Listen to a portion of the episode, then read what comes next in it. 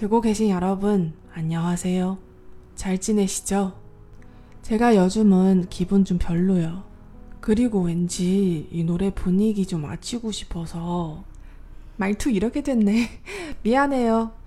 다시 인사드릴게요. 듣고 계신 여러분, 안녕하세요. 잘 지내시죠? 자, 오늘은 제가 요즘 제일 좋아하는 드라마 사이코지만 괜찮아에 대한 첫 번째 방송입니다. 여기는 라디오 프로 드라마 보면서 한국어도 공부하는 방송이에요. 你现在收听的是娱乐韩语电台，看韩剧学韩语。虽然是精神病，但是没关系。这部韩剧第一期节目的录制现场，大家可能听到我总是不自觉的把声音放得很低啊，因为我们今天选的这部剧呢，再加上我前面选的这个背景音乐呢，让我总觉得声音放低一点可能比较合适。再加上我最近心情也比较一般，搞得前面光打招呼就打了两遍。 不过我这个人说话基础音调是很高的，所以我坚持不了几秒钟。所以这么看的话，女主的声线真的很特别。而这部剧的题材呢，也可以说是非常特别了，和几年前一部非常优秀的韩剧类似，都是跟心理上或者是精神上的一些疾病相关的话题。而这两部剧的题目里面呢，都有这一个 “Kintana”，没关系。大家可能也猜到了，我说的那一部剧呢，就是 “Kintana Taragna。没关系，是爱情啊。这一部的题目更加直接，psychojiman kenchana。虽然是精神病，但是没关系。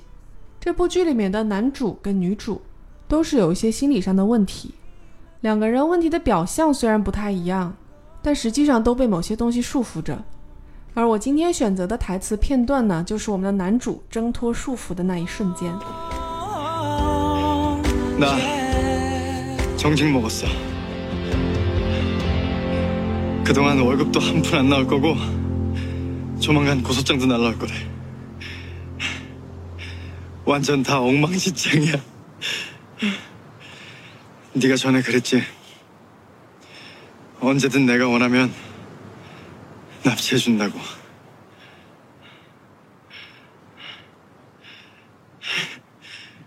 나 너랑 놀러 가고 싶어.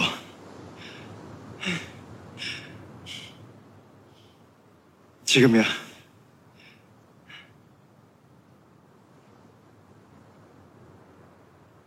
가자.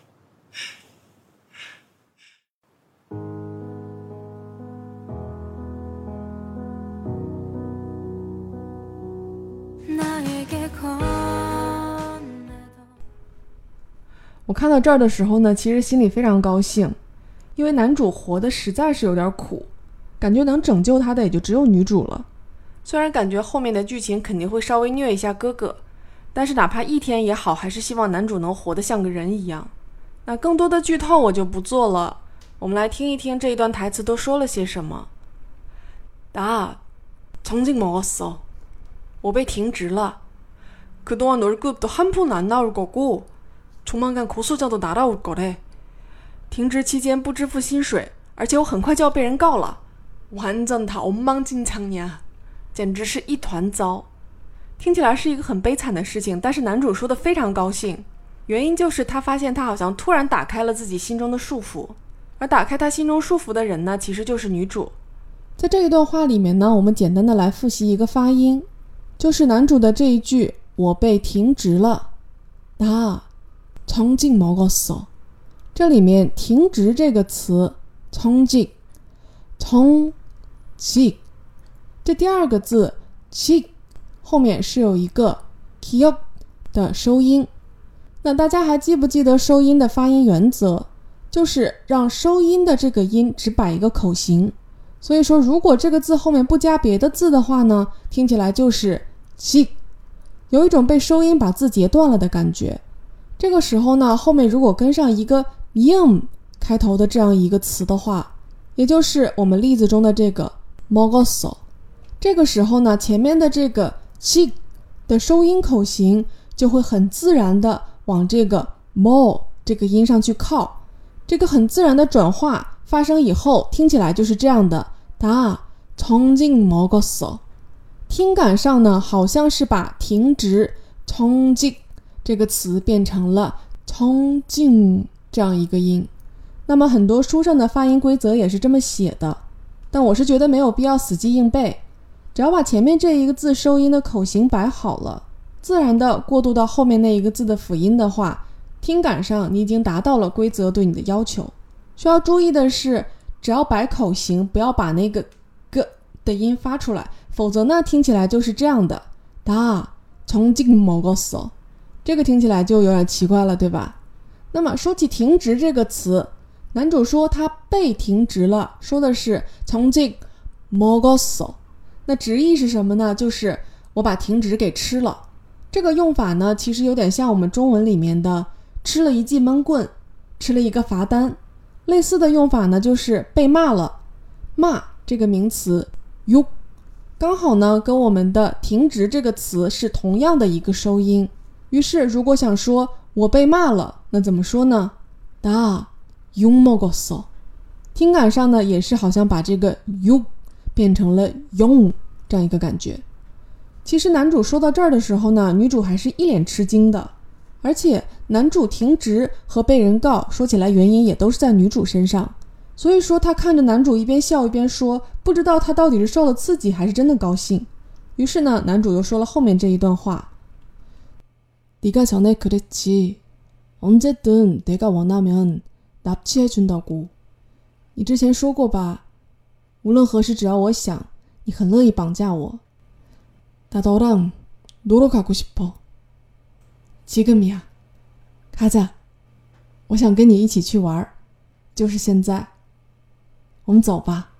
说实话，很期待下一集女主能好好的带男主放松一下。那这段话里面呢，有两个小的知识点。